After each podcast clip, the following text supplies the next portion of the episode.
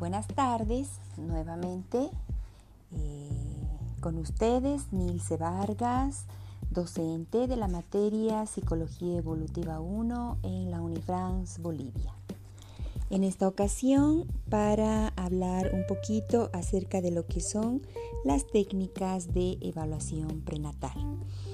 Observamos hoy en día que pues cada vez es más eh, interesante y mucho más eh, esperanzador para los padres saber cómo vienen sus niños ya desde el vientre materno, aún en periodos muy tempranos del desarrollo, gracias a que nuestra tecnología ha evolucionado tanto y pues ha desarrollado estas técnicas de evaluación prenatal. ¿Sí? Bien, eh, cuando nosotros eh, identificamos estas técnicas, pues la psicología evolutiva nos va a mostrar avances en relación a ella. Vamos a ir mencionando en esta ocasión algunas de estas técnicas, en qué consiste y cuál es el valor que proporcionan para quienes van a ser padres, para quienes son madres gestantes en este momento de su vida. Una de las primeras técnicas que tenemos es el ultrasonido, llamado también sonograma, eh, eh, que está en el campo de la sonoembriología. Pues esta técnica consiste en que son unas ondas sonoras de alta frecuencia dirigidas al abdomen de la madre. Y lo que se produce es una imagen del feto en el útero la sonoembriología usa sondas transvaginales de alta frecuencia y procesamiento de imágenes digitales para producir una imagen del embrión en el útero. ¿Cuál es el uso y eh, las ventajas que tiene esta técnica? Vigilar por una parte el crecimiento, los movimientos, la posición y la forma del feto. Evaluar el volumen del líquido amniótico, calcular la edad gestacional, detectar embarazos múltiples, también detectar anomalías estructurales graves o muerte fetal, guiar la amniocentesis y el muestreo del vello coriónico.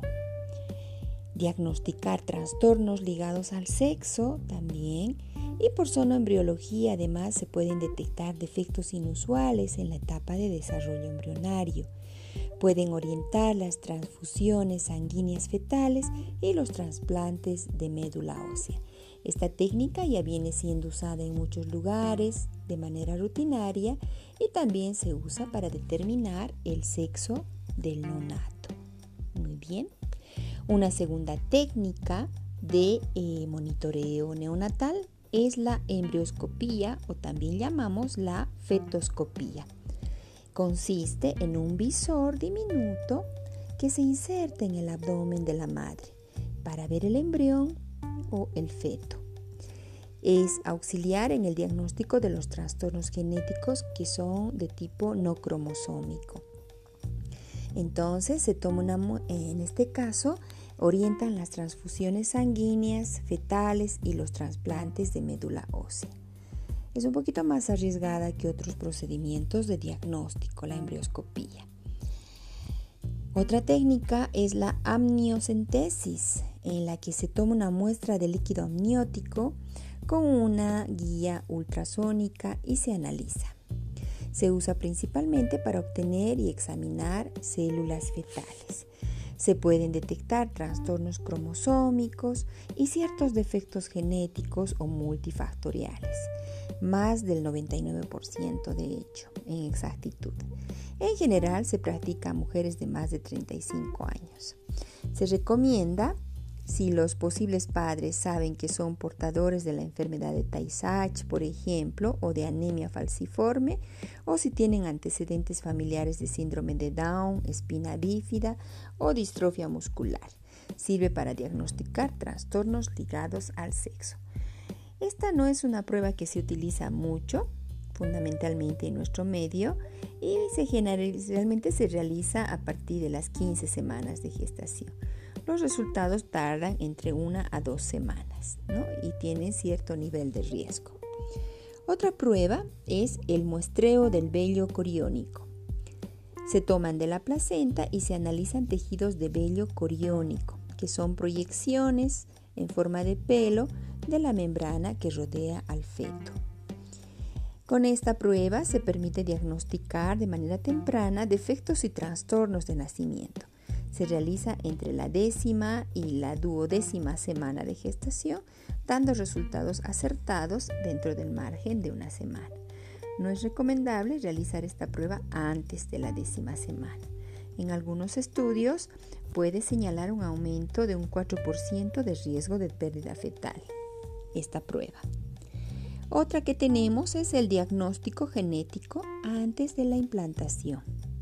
Consiste en que después de la fertilización in vitro, para quienes se han realizado este tipo de fertilización, se toma una muestra celular del blastocito y se analiza.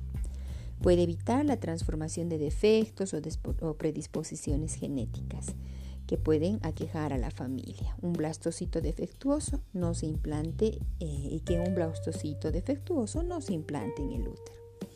No se conocen riesgos para esta prueba.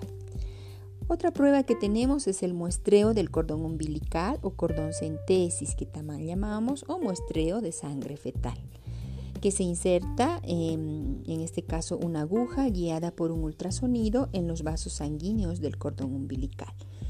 Así se permite tomar ADN fetal para realizar medidas diagnósticas. En este caso es una prueba ya para detectar el ADN de manera precoz, incluyendo evaluación de trastornos o infecciones también hemáticas o ligadas con la sangre y medidas terapéuticas como transfusión de sangre.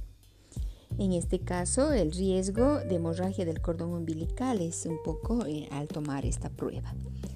Finalmente tenemos las pruebas de sangre de la madre, donde se analiza una muestra de sangre de la mujer para detectar eh, si ella tiene eh, alta fetoproteína. Puede indicar defectos en la formación del cerebro o la médula eh, en el niño, anencefalia o espina bífida. También pronostica síndrome de Down y otras anomalías.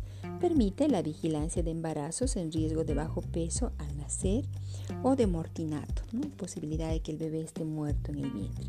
No se sabe de riesgos, pero es posible que dé falsos negativos. Se necesita ultrasonido y amniocentesis para confirmar las condiciones que se sospechan. Imagínense entonces, estamos en una época tan maravillosa donde se pueden detectar tantas cosas en nuestros bebés ya en el momento de la gestación. Espero sus comentarios, espero también que ustedes puedan investigar más, ¿no?